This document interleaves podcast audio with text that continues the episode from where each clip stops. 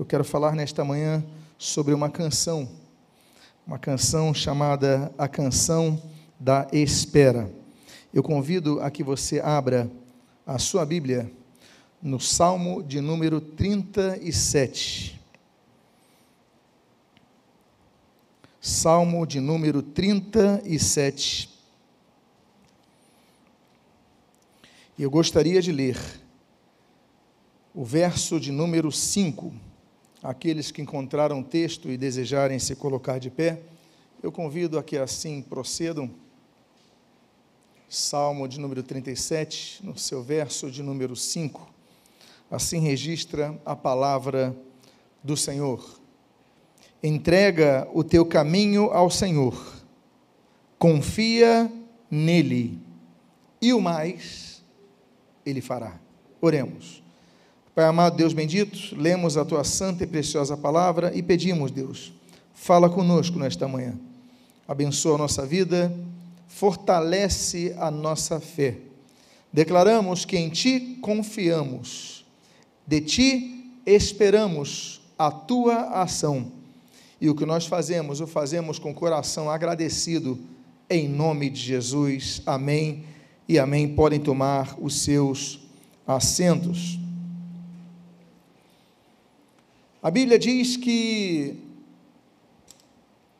o rei Davi era um homem muito habilidoso, ele tinha muitas habilidades, não apenas a habilidade administrativa, não apenas a habilidade militar, mas ele era um homem envolto em artes. A Bíblia diz, no primeiro livro de Samuel, no capítulo 16, que ele tocava harpa. E ele não apenas tocava harpa, mas a Bíblia diz em 2 Crônicas, capítulo número 7, que ele inventou vários instrumentos. Ou seja, ele era músico, mas também era inventor de instrumentos. Ele olhava e falou: Eu vou criar um novo instrumento aqui para louvar a Deus. Além disto, ele era um compositor. E além disto, ele era um organizador de setor, do setor ah, do louvor ao Senhor. Tanto é que o rei Davi, a Bíblia diz, que ele, ele prepara então um coral de quatro mil levitas para adorarem a Deus no templo, nas três grandes festividades judaicas. Mas agora, não apenas os quatro mil, se você imaginar um coral de quatro mil pessoas louvando ao Senhor, você ficaria impressionado. Como é que eles se organizavam para ensaiar? Como é que todos tinham então o mesmo tom? Como é que trabalhavam isso? Era um homem voltado à música, à organização. Mas Davi tinha uma preocupação tão grande que ele falou: Não vou colocar apenas os levitas para cantarem, mas eu quero que o povo cante. Então, naquelas três grandes festividades que o povo subia a Jerusalém, ele compôs os salmos chamados os salmos da subida ou os salmos dos degraus. A quem vai a Jerusalém, de onde você for para Jerusalém, você precisa subir. Jerusalém, comparando aqui com o Rio de Janeiro, seria como se fosse Teresópolis. Está a uma altura de 800 metros. Então, todos os povos de Israel que subiam a Jerusalém naquelas festividades, eles tinham que subir. Então, Davi, ele criou os salmos dos degraus. Por quê? Porque quando você chega no templo, você tem que subir os degraus. Esses salmos são salmos 120 até o 134. Temos aí então um conjunto de salmos que eram para ser cantados pelo povo. Então tínhamos os salmos dos levitas e os salmos de todo o povo que subia a adorar a Deus. Mas Davi não apenas ficou nisso, mas ele falou o seguinte: não, eu vou também chamar outros compositores, eu vou resgatar canções antigas, eu vou e vou criar tudo num inário. E esse cenário se chama Salmos, o livro dos Salmos. O livro dos Salmos é um livro com 150 canções, é um grandinário. E para você ter noção desse grandinário, ele ocupa um décimo de toda a Bíblia. Portanto, um décimo de toda a Bíblia são corinhos, são hinos, são canções. Agora você diz, mas essas canções elas eram apenas vocais ou instrumentais? A palavra grega para salmos é psalmo. Psalmo em grego é tanger, ou seja, tocar em algo que emite um som. Então, os salmos, ao contrário, por exemplo, nós temos ali, na, uh, o apóstolo Paulo, ele fala em Efésios, né, de oferecemos a Deus salmos e cânticos espirituais. Esses cânticos são vocais, os salmos são tangidos. Davi tangia a harpa. Então, nós temos um livro de 150 canções tocadas, com notas musicais estabelecidas. Davi, então, era um grande homem. E ele fala: então vou resgatar hinos antigos, contratar novos autores, compositores. Ele pega Emã, ele pega Gerutum, ele pega Etan, ele pega Asaf. Então ele compõe aquele belíssimo livro dos Salmos. E cada salmo tem uma característica, como eu citei a vocês, o salmo da subida, 120 ao 134, e outros salmos temos salvos de, de, de lamúrias, temos salvos de confissões. Mas esse salmo de número 34, de 37, é um dos salmos, é um dos cânticos, é uma das músicas que eu gostaria de intitular nesta manhã de O Cântico da Espera. E esse trecho diz: entrega o teu caminho ao Senhor, confia nele e o mais ele fará. A primeira parte do texto eu quero falar de quatro verbos fundamentais.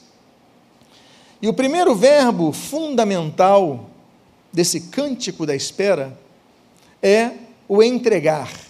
Diz o texto: entrega o teu caminho ao Senhor.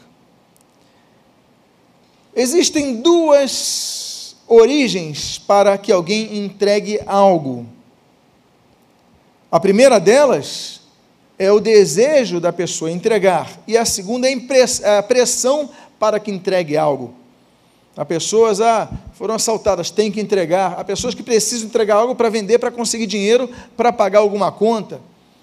Mas nesse caso, se aplica o primeiro sentido da entrega. É uma entrega voluntária entregar o caminho ao Senhor. Deus não está ordenando. Aqui está uma canção que Davi fala: entrega, aprende a entregar. E para entregar você tem que confiar a quem você entrega. Não é verdade? Tem que haver confiança. Amados irmãos, a Bíblia fala de várias entregas ao Senhor. Nós temos, por exemplo, a entrega de Gênesis capítulo 12, quando Abraão entrega o seu caminho ao Senhor. Deus fala: então sai da tua terra, da tua parentela e vai para a terra onde eu te mostrarei. Ele entrega o seu caminho ao Senhor. E Deus começa a dirigir Abraão para um caminho que ele nunca fora antes. Ele vai para Arã, ele vai para Canaã e Deus vai conduzindo a vida dele, porque houve uma entrega de fé, tanto é que a Bíblia o chama de o pai da fé. O próprio Abraão, dez capítulos depois, ele tem uma nova entrega. E agora ele está entregando o seu filho Isaac no Monte Moriá. É, ele está então colocando no altar o seu próprio filho, o filho da promessa, o filho Isaac. E aí então Deus, no momento da, da efetivação daquele sacrifício, Deus o suspende. Era uma prova de fé. Entrega. A entrega, por exemplo, daquela mulher que era estéreo, não podia ter filhos. E de repente faz um voto ao Senhor, Deus o cumpre e ela tem Samuel, em 1 Samuel capítulo 1, a Bíblia diz: depois que Samuel é desmamado, ela entrega Samuel para servir no tabernáculo junto ao sacerdote Elias. Ela entregou ao Senhor. Quando nós lemos Amós capítulo 7, nós vemos que Amós entrega a sua colheita de figo, deixa ali para servir uh, no, no ministério profético ao Senhor. Entregas, entregas. Mateus capítulo 4 fala dos dois irmãos, Pedro e André que eles entregaram suas redes para servir ao Senhor. Entrega. Eles estavam pescando, eles tinham a sua companhia de pesca, mas os irmãos largam e Pedro e André começam a seguir a Jesus. Entregas. Lucas capítulo 6 fala de uma outra entrega, por exemplo, que é a entrega de Mateus da coletoria. Ele está ali coletando impostos, ele é uma pessoa que entende de números, ele tem seus livros de anotações, é uma pessoa voltada para as ciências exatas. E Levi, chamado por nós de Mateus, o evangelista Mateus, larga tudo e vai servir a Jesus. entrega. E por que não citarmos a maior das entregas, segundo os Coríntios capítulo 6, que Jesus entregou o seu trono de glória para se manifestar e aqui estar conosco, entregas. Quando alguém se casa com uma pessoa, a pessoa se entrega a outra. Ela sai, sai da casa dos seus pais, ela sai de uma rotina, ela sai de uma vida, digamos assim, que tem uma, geralmente, uma estabilidade dos pais pagarem as contas, não é verdade? Dos pais pagarem a, a luz e comprarem o cobertor, o travesseiro e a comida e tudo mais, e se entregam a outra vida a fim de começarem uma nova fase da vida. E o marido se entrega à esposa, a esposa se entrega ao marido e começa uma nova fase. Entregas. Mas para que haja entrega, precisa então se abrir mão de algo se abrir muitas vezes mãos, mão de um projeto. Quantas mulheres, por exemplo, que tinham um projeto profissional, ficaram grávidas, tiveram que cuidar dos filhos e de repente tiveram que largar todo um projeto para cuidar dos filhos? Aconteceu. Você tinha um projeto.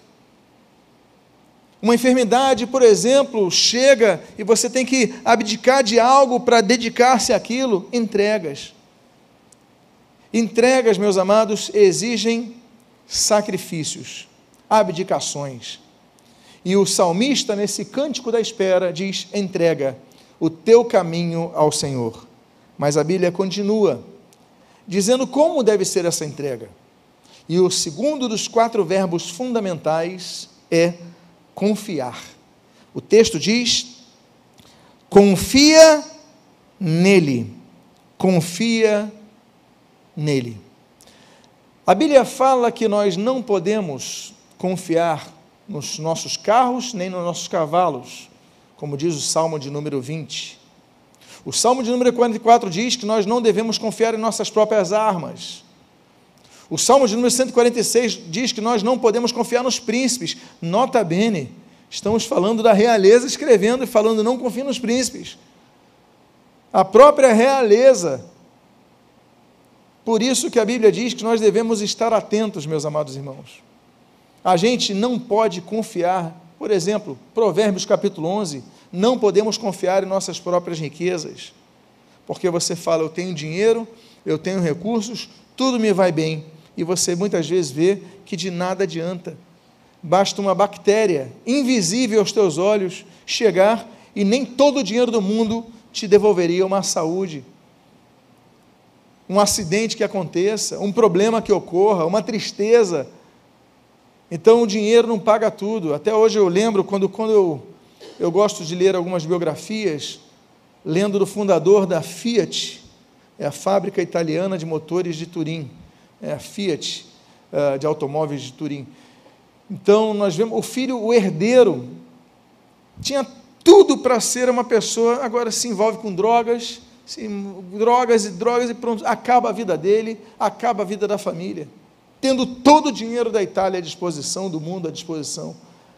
Então, meus amados, por isso que Provérbios fala: não te fiz nos teus próprios recursos, nas tuas próprias riquezas. A Bíblia diz em Provérbios também, capítulo 28, que nós não podemos confiar no nosso coração. E a Bíblia diz, em Jeremias capítulo 17: Maldito o homem que confia no próprio homem. Em quem nós devemos confiar então? Devemos confiar, como diz o salmista no Salmo 37, em Deus. Devemos confiar, como diz o Salmo 52, nas misericórdias de Deus. Devemos confiar, como diz 1 Samuel capítulo 17, nas vitórias que vêm de Deus. Nós devemos confiar, como diz Daniel capítulo 3, na intervenção de Deus. Nós devemos confiar no Senhor. Por isso que o texto diz: olha, entrega o teu caminho ao Senhor e confia nele. Porque se você entrega sem confiar, você fica preocupado, não é verdade? Eu vou entregar algo a você. Aqui, vou te entregar uma pessoa que você não conhece. Olha, deixa que eu cuido do teu carro, me dá a chave. Aí você, poxa, eu não conheço, nunca vi a pessoa, dou a chave do carro, eu vou jantar. Você consegue jantar direito? Você não fica preocupado, será que já estão já estão levando meu carro para longe? você não você entrega, mas não confia. Então não basta nós entregarmos as coisas ao Senhor. Nós devemos confiar, porque se não confiarmos, não teremos paz. E nós só temos paz quando, ao entregarmos algo, confiamos no Senhor. Então, esse é o segredo. Agora, a consequência disso é o terceiro verbo. Entregamos. Poxa, mas entregar me gera preocupação. Não, peraí. Aí nós confiamos. Como consequência, nós temos um terceiro bendito verbo nesse livro do Salmo, desse cântico do Salmo 37, que está no início do versículo 7, que diz: E descansa no Senhor.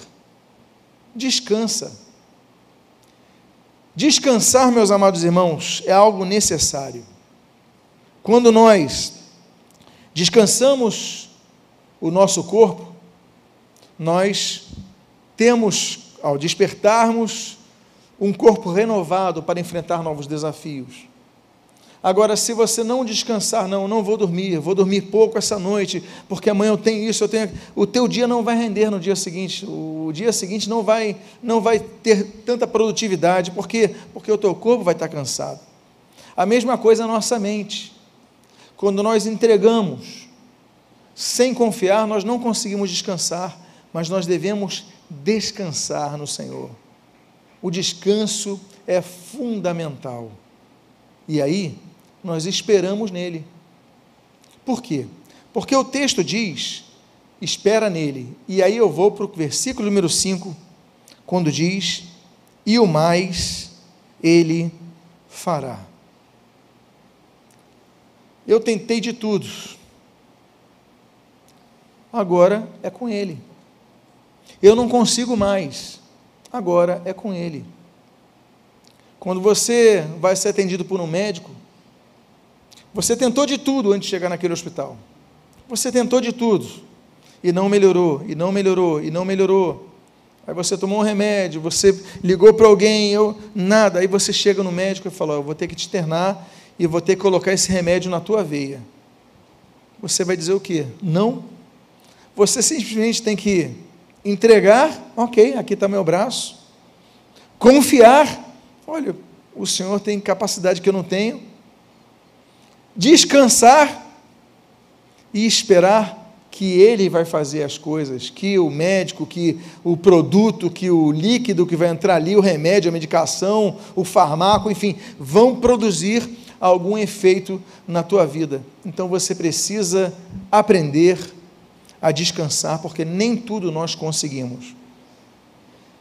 Deus faz com que nós trabalhemos ao máximo para lograr o êxito, o resultado naquilo que nós esperamos alcançar. Mas há coisas que nós não podemos fazer que Deus espera que nós coloquemos na mão dele. Quando Jesus, em João capítulo número 11, vai àquela cidade de Betânia, seu amigo Lázaro estava morto, jazia quatro dias. E ele fala: Lázaro, vem para fora. Mas o que, que Jesus fala para aqueles homens? Removam a pedra. O remover a pedra não era tarefa de Jesus. Por quê? Porque os homens podiam remover a pedra. Eles tinham braços, eles tinham forças, eles podiam mover a pedra. Jesus não removeu a pedra. Jesus falou: Lázaro, vem para fora. Ou, ou seja, o que é função do homem, Deus não vai fazer. Deus espera que nós façamos. Não adianta você orar por um emprego, se você é chamado para um emprego e naquele dia você chega tarde, com barba para fazer e chinelo de dedo. Aí depois você fala: Poxa Deus, tu não atendeste a minha ligação, a minha oração. Deus fala: Mas eu já te entreguei o emprego, coloquei tudo e agora você não fez a tua parte. Nós devemos fazer a nossa parte. Agora, Aquilo que nós não podemos fazer, aí é departamento dele. É Deus, eu não posso mais. Senhor, meu, meu filho está nas drogas, eu não consigo mais. Meu marido, isso, minha esposa, isso. Meu emprego, isso. Minha saúde, isso. São tantas situações que você chega e você fala, eu tentei de tudo, mas não, daqui eu não consigo mais fazer mais, eu não consigo mais nada. está nas tuas mãos. E aí é confiar, porque o mais Ele fará. A Bíblia diz que Deus é o Senhor da guerra. Êxodo capítulo de número 15. A Bíblia diz no Salmo de número 24 que Deus é o Deus das batalhas. A Bíblia diz em Isaías capítulo 6 que Ele é o Senhor dos exércitos. Ele milita por nós. Deus não dorme, não dormita o guarda de Israel, ele está trabalhando. Agora, quando ele vai fazer o que nós pedimos? Não sabemos. O que nós sabemos é que no momento certo. Ele vai fazer exatamente o que nós pedimos? Não sabemos. Ele vai fazer o que for o melhor. Se aprover a Ele curar-nos, Ele nos curará se aprover a Ele no seu entendimento, na sua soberana vontade, nos acolher à Sua presença, assim Ele o fará.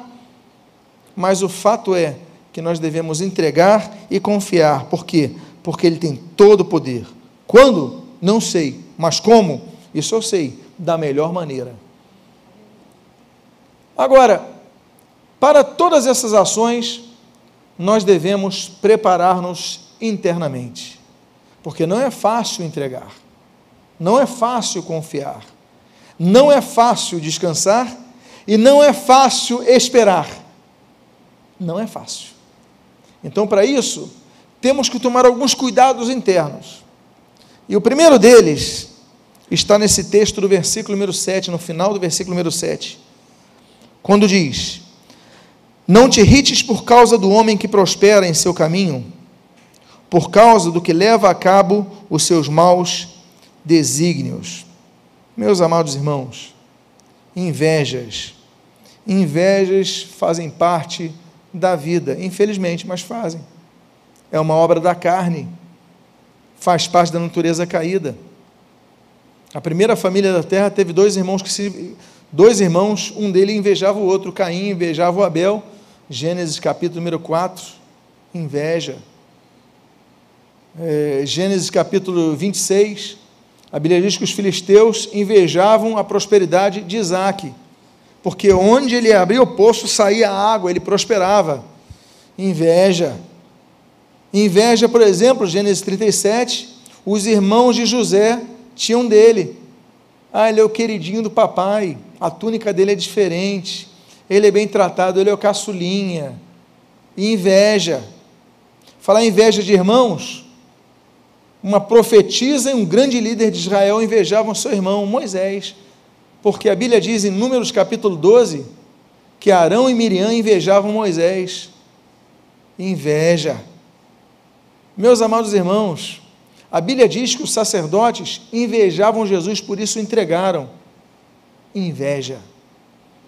O problema da inveja é que ele é, um, é, é, é algo que surge muito rapidamente quando você olha para a grama do vizinho e você vê que a grama do vizinho está verde e a sua está amarelada. Quando que você tem trabalhado na tua grama, sempre regar a tua grama, e o vizinho nem rega tanto e a grama dele está melhor que a sua. Aí o que, que você faz? Você fala, poxa, mas isso é injusto. Ele não cuida da grama como eu cuido, e a grama dele está melhor que a minha. Aí você vai para a tua cama revoltado aí você dorme revoltado, acorda revoltado, daqui a pouco você está com azia, daqui a pouco você está com problemas de saúde, e o vizinho nem sabendo da tua vida, nem da tua existência, e você perdendo a sua vida por causa dele. O que eu quero dizer, o texto diz o seguinte: olha, não te irrites por causa do homem que prospera em seu caminho. Ainda que ele seja uma pessoa má, uma pessoa que não seja justa como você, não perca a tua paz por causa dele. Se é para nós olharmos o nosso vizinho, é para que nós extraiamos coisas boas. Olha, qual é a água que ele usa? Será que ele trabalha menos, mas coloca um adubo diferente? Será que ele coloca alguma, uma sombra e de semana em semana ele troca aquilo? Se nós olharmos para o nosso vizinho, é para que nós aprendamos com ele e não para invejarmos os resultados dele. Porque como eu posso descansar pedindo algo a Deus se eu estou olhando para o vizinho e falei agora, está errado isso. Então, esse cântico, e olha, eu vou dizer uma coisa, Davi, quando, Davi, dos 150 salmos, ele escreve 73, mas todos eles são muito didáticos, em alguns a confissão de pecado, a abertura de coração, nós sabemos do, do teor, mas você tem, você tem uma noção do cuidado dele, esse salmo é um salmo acróstico. Ele tem o cuidado de começar cada frase com uma letra montando uma palavra. Então, acróstico é isso, é quando você monta algo. E ele vai montar então, como se ele estivesse escrevendo o primeiro, a primeira frase eu vou começar com a letra A, segunda frase com a letra B, terceira com a letra C, quarta com a letra D, tudo calculado, ele monta, ele é um poeta. E esse salmo é assim. Olha só que beleza.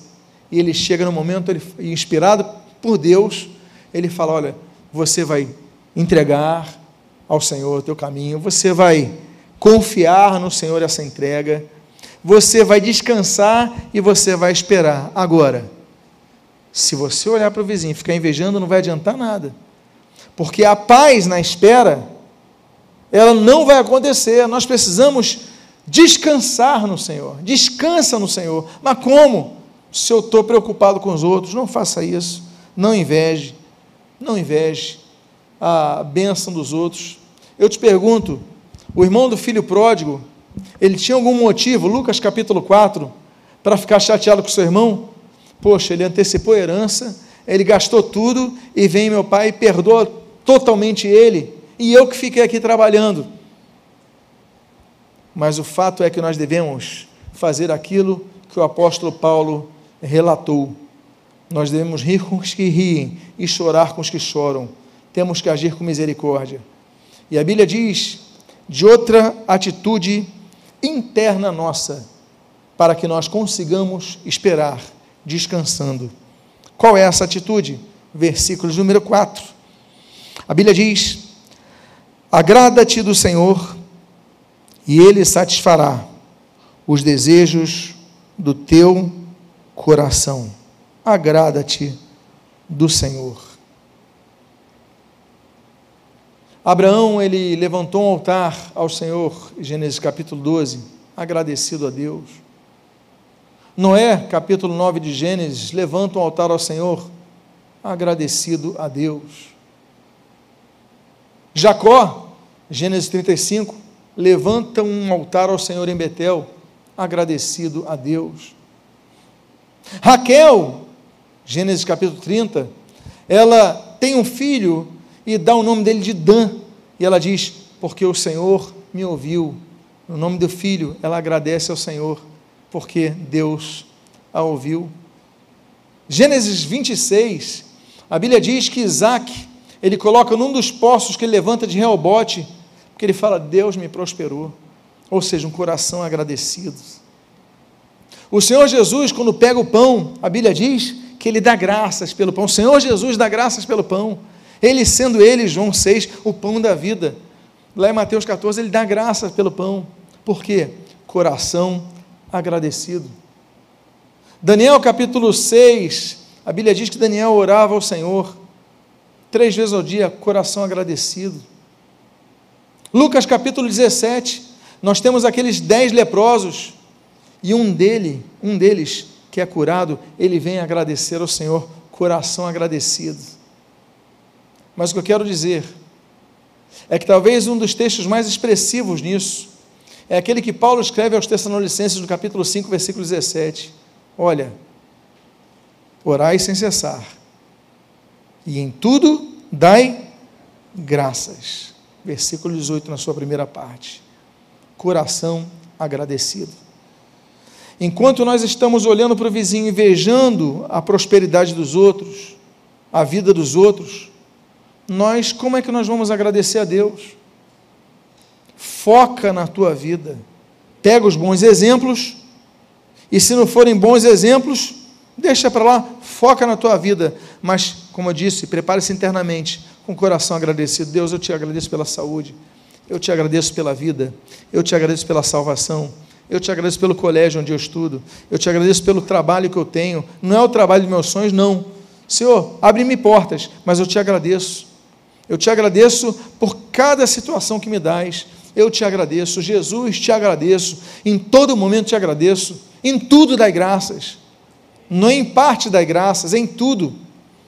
O texto grego para tudo aí é paz, com, com S, né, é o sigma, mas para nós seria o S. Que esse paz, é, tem duas palavrinhas que podem ser aplicadas, são muito parecidas, pan e paz. Pan com N no final, daí vem pan-americano, significa todos.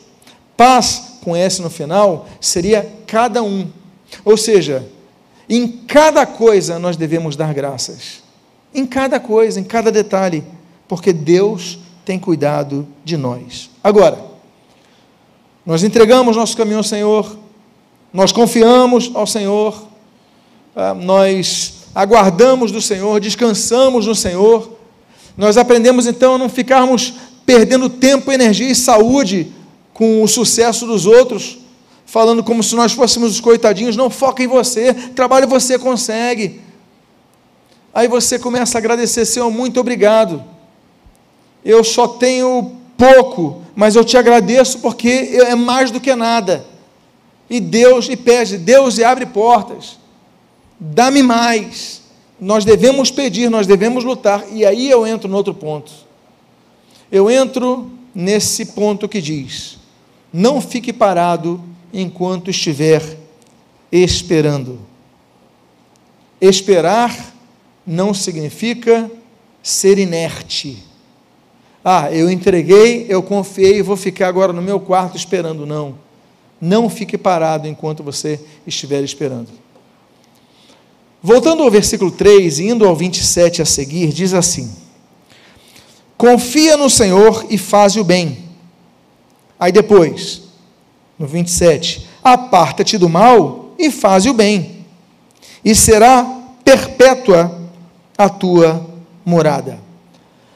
Há atitudes externas, lembra que eu falei de preparar-nos internamente, agora eu quero dizer que nós temos atitudes externas que devem ser por nós regidas e operacionadas. Quais sejam? Apartar-se do mal e fazer o bem são duas coisas que devem ser consequentes, irmanadas, não separadas. Porque você pode se apartar do mal e não fazer bem nenhum. E o apóstolo Paulo diz: olha, que vocês se esforcem em fazer o bem, nós devemos nos esforçar. Ajudar pessoas, sim. Pregando a palavra é a primeira coisa delas, é salvando a alma delas. Senão nós vamos virar aquele evangelho que não é evangelho, é algo meramente social. Temos a parte social, sim, e com limites.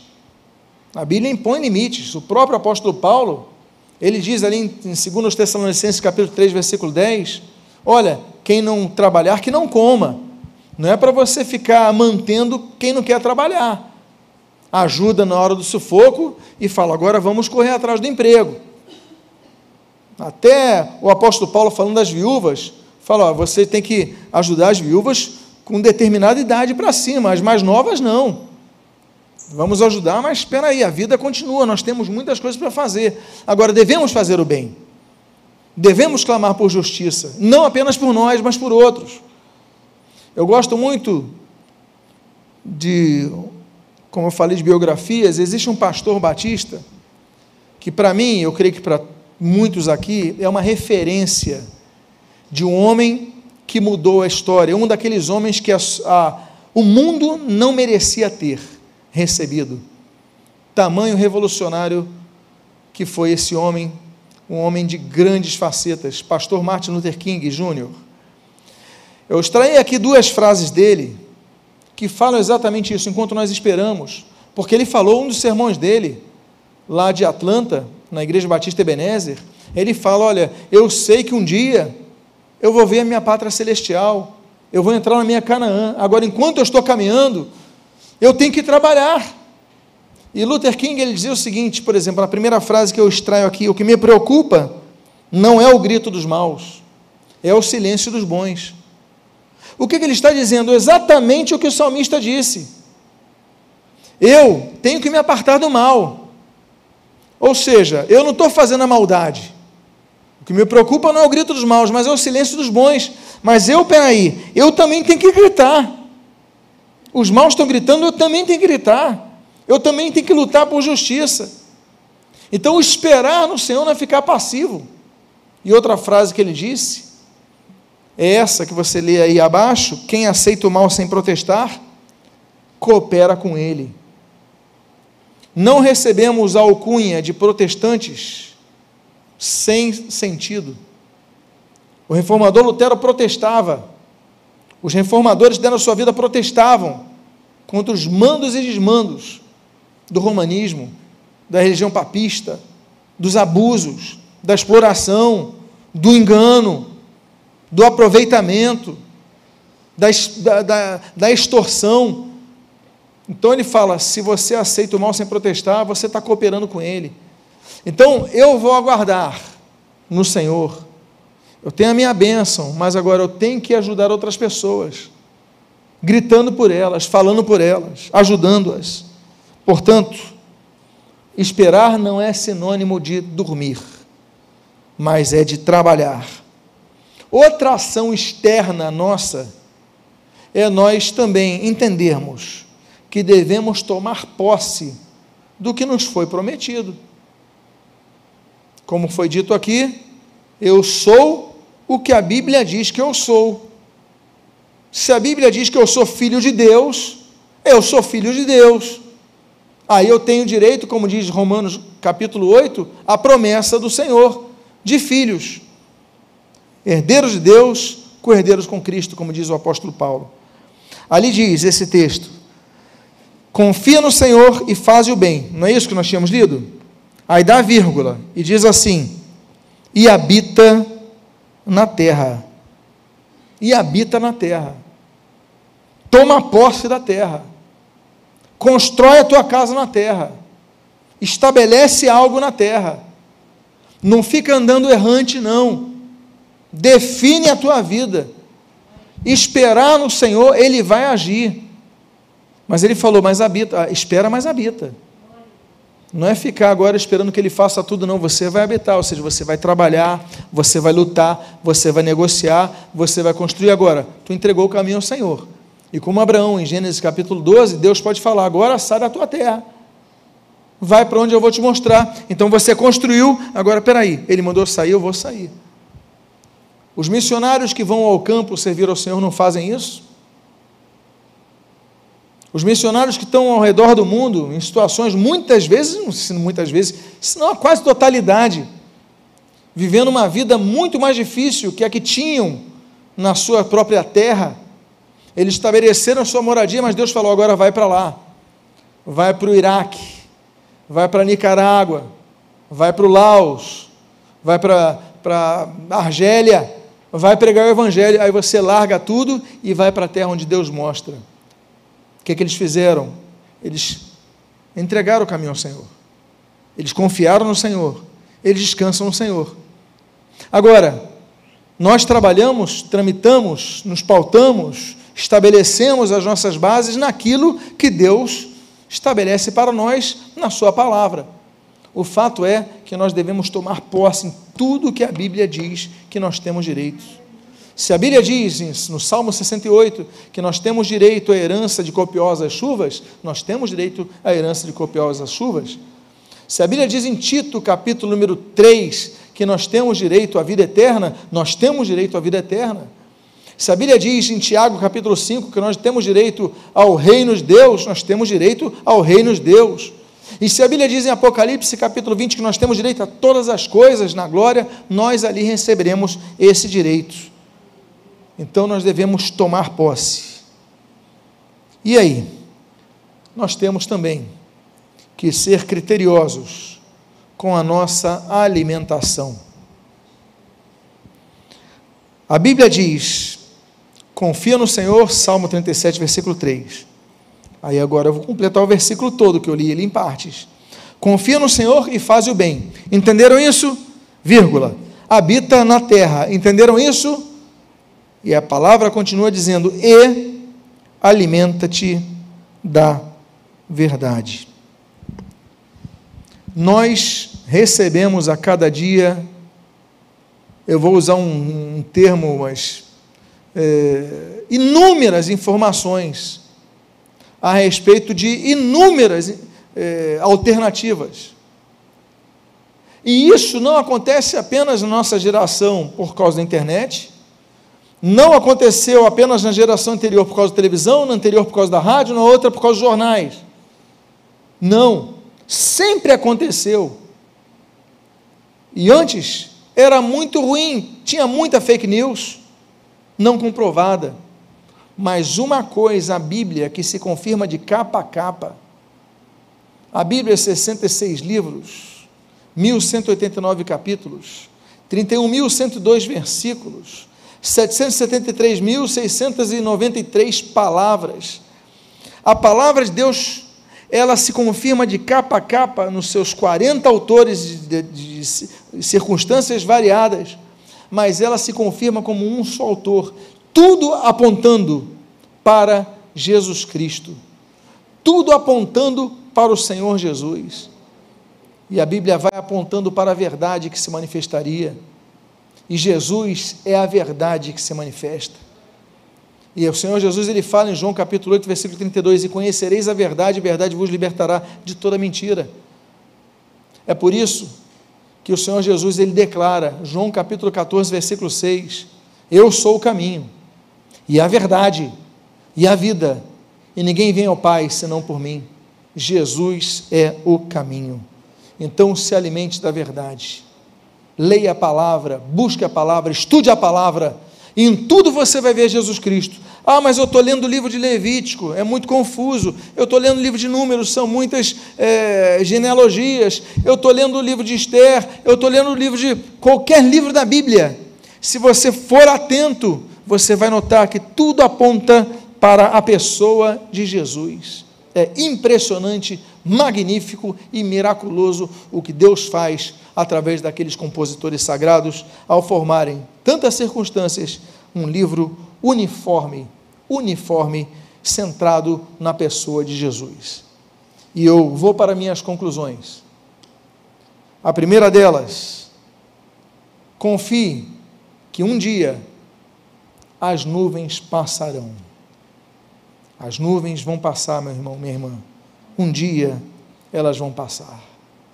A Bíblia diz nesse versículo 6 do Salmo 37: Fará sobressair a tua justiça como a luz, e o teu direito como o sol ao meio-dia. O deserto para Israel durou 40 anos, mas um dia terminou e eles entraram na terra onde mana leite e mel. O Senhor Jesus foi tentado por 40 dias, mas um dia o quadragésimo dia chegou e ele terminou esse período de tentação e foi então continuar exercendo o seu ministério. Todos nós passamos por situações difíceis, mas um dia essa fase vai passar. Diga à pessoa que está ao seu lado, meu irmão, as nuvens um dia vão se abrir. E a Bíblia diz: fará sobressair a sua justiça como a luz. Você vai começar a ver faixas de luz. Você vai começar a ver o sol brilhando e vai dizer ao seu direito como o sol ao meio-dia, com a força, com calor. Aí nós lemos mais uma vez o Senhor Jesus, quando a Bíblia diz em Miqueias que Jesus é o sol da justiça. Olha que coisa linda. A Bíblia diz que Deus ele, ele move os tempos para nos abençoar. E nós temos então a igreja como sol. Quando lemos o Cântico dos Cânticos, a gente tem aquele trecho que fala que a noiva é pura como o sol. O sol tá, traz clareza. O sol aponta tudo. Meus amados irmãos, quando há sol e o sol está a pino, quando está ao meio-dia, quando ele está bem na nossa cabeça, tudo se manifesta. A gente começa a ver tudo. O direito que Deus estabelece no sol do meio-dia é: olha, eu não estou conseguindo ver uma solução, e agora eu estou vendo, está muito claro. Às vezes a solução está do nosso lado, a gente não está enxergando, porque tem muitas nuvens. Às vezes O resultado está do teu lado, você não enxerga, porque há muitas nuvens, mas as nuvens vão ser dissipadas um dia. Outro texto que eu vou caminhar para a nossa conclusão, que é o penúltimo dos textos, mas é o último que eu cito, Salmo 37. O cântico da espera. E eu encerro dizendo o texto que já foi comentado há poucos minutos aqui. O Senhor firma os passos do homem bom, e no seu caminho se compraz, se alegra, tem prazer, mas se cair, não ficará prostrado. Por quê? Porque o Senhor o segura pelas mãos. A Bíblia diz em Isaías capítulo 40, versículo 29, que Deus faz forte o cansado. No versículo 31 do mesmo capítulo 40 de Isaías, filho de Amós, a Bíblia diz: Olha, o que espero no Senhor, e olha o cântico da espera. Eles renovarão as suas forças, eles subirão com asas como águias. Eles correrão, não se cansarão. Caminharão e não se fatigarão. Aí nós temos o convite, o convite de Jesus que nós lemos ali em Mateus capítulo 11, 28.